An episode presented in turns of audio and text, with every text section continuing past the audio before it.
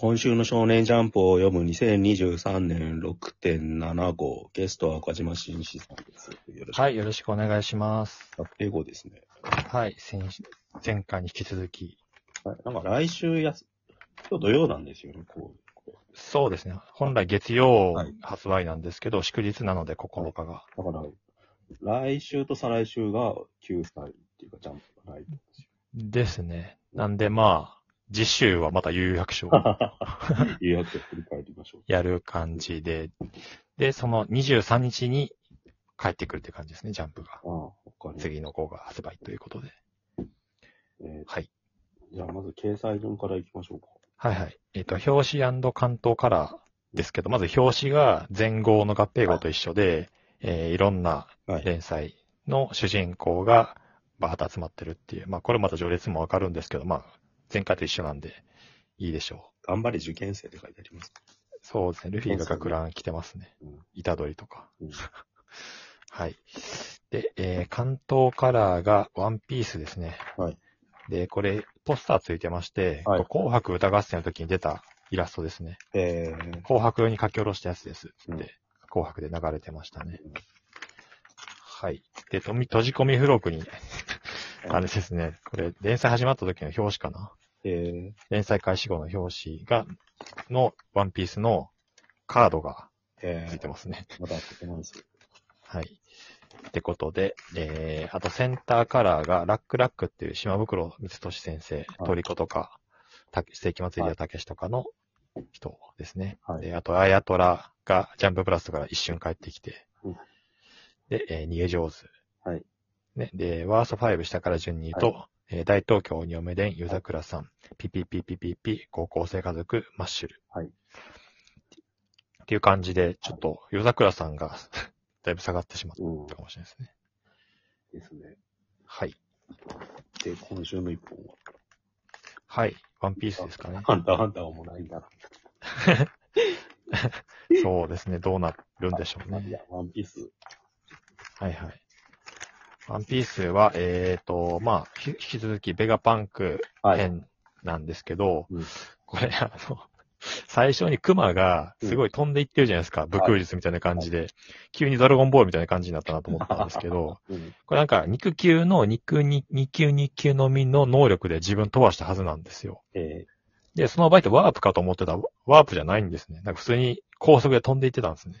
ー、どっちかというと飛ぶっていうよりジャンプっていう、なんていうの？跳ねたって感じ。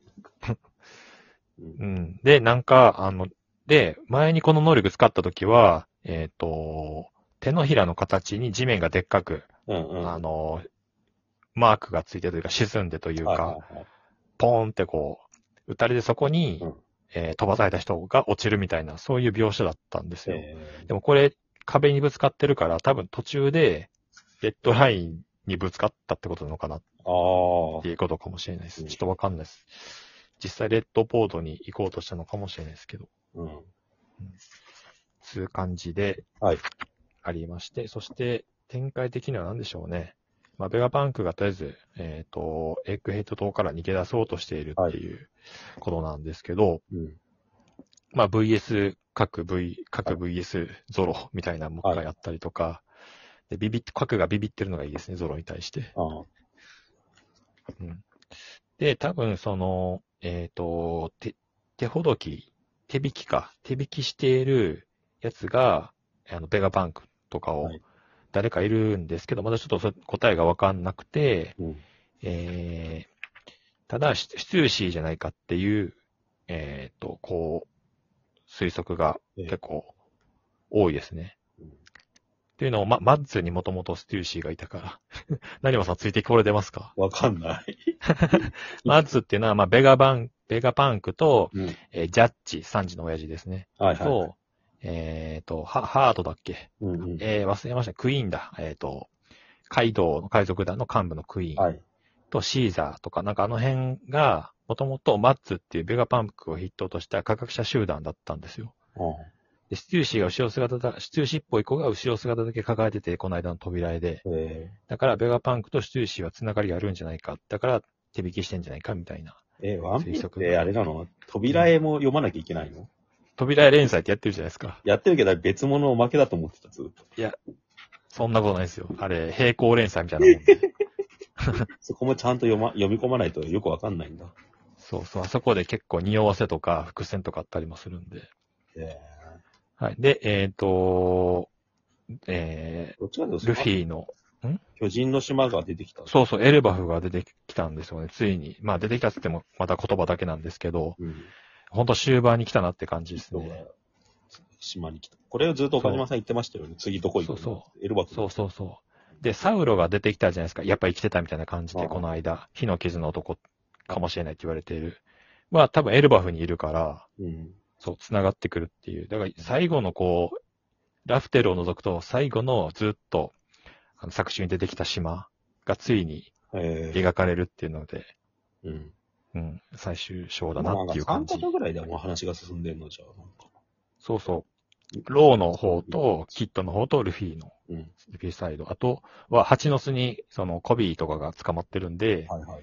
今回出てきた、えールフィの、えーおじいちゃん、ガープが、えー助けに行くっていう。だから、蜂の巣に前、成松さん言ってたように、みんな集まっていくんだと思うんですけど、黒ひげのところに。はい。なるほど。そうですね。やっぱ、今週は何と言ってもエルバフですかね。ああ。ついに。ついにっていう感じで。えはい。ー、なるやっぱ、ワンピースはなんかこう、話を完全に把握してるとすげえ面白いんですけど、ちょっとこう、離れて分かんなくなるとしんどいくなるんでしょうね。うん。まあハンターハンターに比べればマシなんだろうけどさ。うん。わかんなさに関して言うとず似たようなもんだね、本当は。うん。はい。まあまあ、今週も面白かったし、いい引きだなって感じですね。次どうしましょうか。じゃあ次は坂本デイズ。呪術？呪術がいいのかな？ジュースいきます呪術にしましょう。はい。はい。えっ、と、死滅回遊はいですけど、その軍人が大量にアメリカ軍でしたっけ、送られるってとこが、結構何ヶ月か前、何週間前かに描かれてたもん、と思うんですけど、その続きがはいはい。書かれてて、本当にこう突入してきてるっていう。間に賢者君のバトルが入ってたからね。なんかうん。突然って感じがありますよ。なんか、普通に非術師が軍人に討伐さ、討伐っていうか、捕まってたりとか倒されてるのが、なんか悲しいですね。ガンガン撃たれてるので。まあ、こういう手がありますよね、でも。それこそエヴァとかさ、なんか、うん。戦時が入ってくるとか、ああいう感じ。うん。まあ、エヴァとか言ったら、呪術にはタブーじゃないですか。ちょっと前に遡って、アキラもそうですよ。はい。あとなんか俺、影響を受けまくりチャイルドプラネットっていう竹熊健太郎さんが原作やってた。未来都市、未満都市、未満シティでしたっけ？まあ、僕らの勇気ですよねこういうの出てきますよね。でゲ、ゲームチェンジが起きるっていう。なんか、未満シティ、僕らの勇気にはい、途中から原作でな、クレジットされ出したんはい、ですよ。原案に入りますよ。え 原案か。まあいいですけど。で、あの、頭がヘリコプター、ヘリコプターのやつが多分ボコられたというか殺されたんでしょうね、これ。っうんうんうん。ていうのと、結局なんで軍人に出たのかっていうことの一応の答えが解説されてて、か解説されてんだけど、なんか、全部新設定だから、なるほどとは思わないんですよね。初めて明かされるからに呪霊に食わせようとしてるんでしょ？うん。なんで？なんか、な、鳴らしだっていうのはちょっとよくわかんないんですよね。なんなの鳴らしってっていう。うんぐ軍人とその一般の秘術師の人との命のなんかランク付けがよくわかんないっていうか。とりあえず現状は天元がもう倒されてしまったから、うんえー天元と日本全国の人々人々を保管して同化するってことでしょ？うんうんうん。そうう。で、でっかい呪霊が出来上がるってことですかね。うん。そのためのなんかえ燃料みたいなもんですよね。ひどい。なんかその巨大綾波的な話に行く前に、ちょっとく釘崎野原とか、うんあの、犬巻先輩とかどうなったかっていうのをああ、ちゃんとやって早く、なんかもう、きずっと気になってたけど、描かれなさすぎて忘れてきましたね。俺はもう覚えてないです。はい。で、あと、ヒロアカですか、次。はい。あ、もういいんだ、呪術は。はいえ。いいでしょヒロアカページ数が少なかったですよね。う。そう、9ページ ?11 ページぐらいかな。うん。で、なんか、端末の先生のコメントを読んだら、型を言わしてるんですよね。えーうん。そう。肩が超痛いです。こんなに痛いなら、肩なんか最初からなければよかったみたいな。かなりやばい。漫画書けないですよ。うんそうそんなにやばいのに、ツイッターでなんか結構イラストとか投稿するんですよ、正月ね。のやつ書いてましたね。デクと、うんバニーボーイになってるやつ。まあ、人気出すためには必要なことではあるんでしょうけど。うん堀口先生休んだ方がいいと思そうですね。本当ワートリの先生みたいな例もありますしね。富樫先生の例もあるし、漫画家は本当に。体壊したらもう書けなくなってしまいますからね。うん。あと話の間が、なんか飛び飛びでずっと進んでたから、急になんかヒーローが衰退してヴィランが流星したって言われてもよくわかんないっていうかうん、えっていうさ。うんそうですね。まあ、とりあえずお話的には、イレイザー、イレイザー、イレイザーイレイザーヘッドうん。の能力打ち消す能力、能力あをモノマくんでしたっけ、はいはいがコピーして使ってたんだけど、ついに、できなくなった。あの、そう倒されてしまってうん、えそれであれ、多分、血がらきの能力がうん多。分、制御できなくなっちゃった これが覚醒というか、そのまま能力が放たれてしまう、使えるようになってしまうと、日本沈没みたいな、暴全 滅みたいなことなんですよね。世界全滅。うんで一方でなんかハッキングバトルみたいにやっててさ、なんか。そう。やっとラブラバとジェントルが、うんうん。この熱いジェントルとかで名前が裏、ラプラバとか出てくると、あれですよ、本当牛音虎みたいになってきましたよ。え、どういうことですか？今まで悪役として出てきたやつを総登場して味方白面の者と戦う。はいはいはい。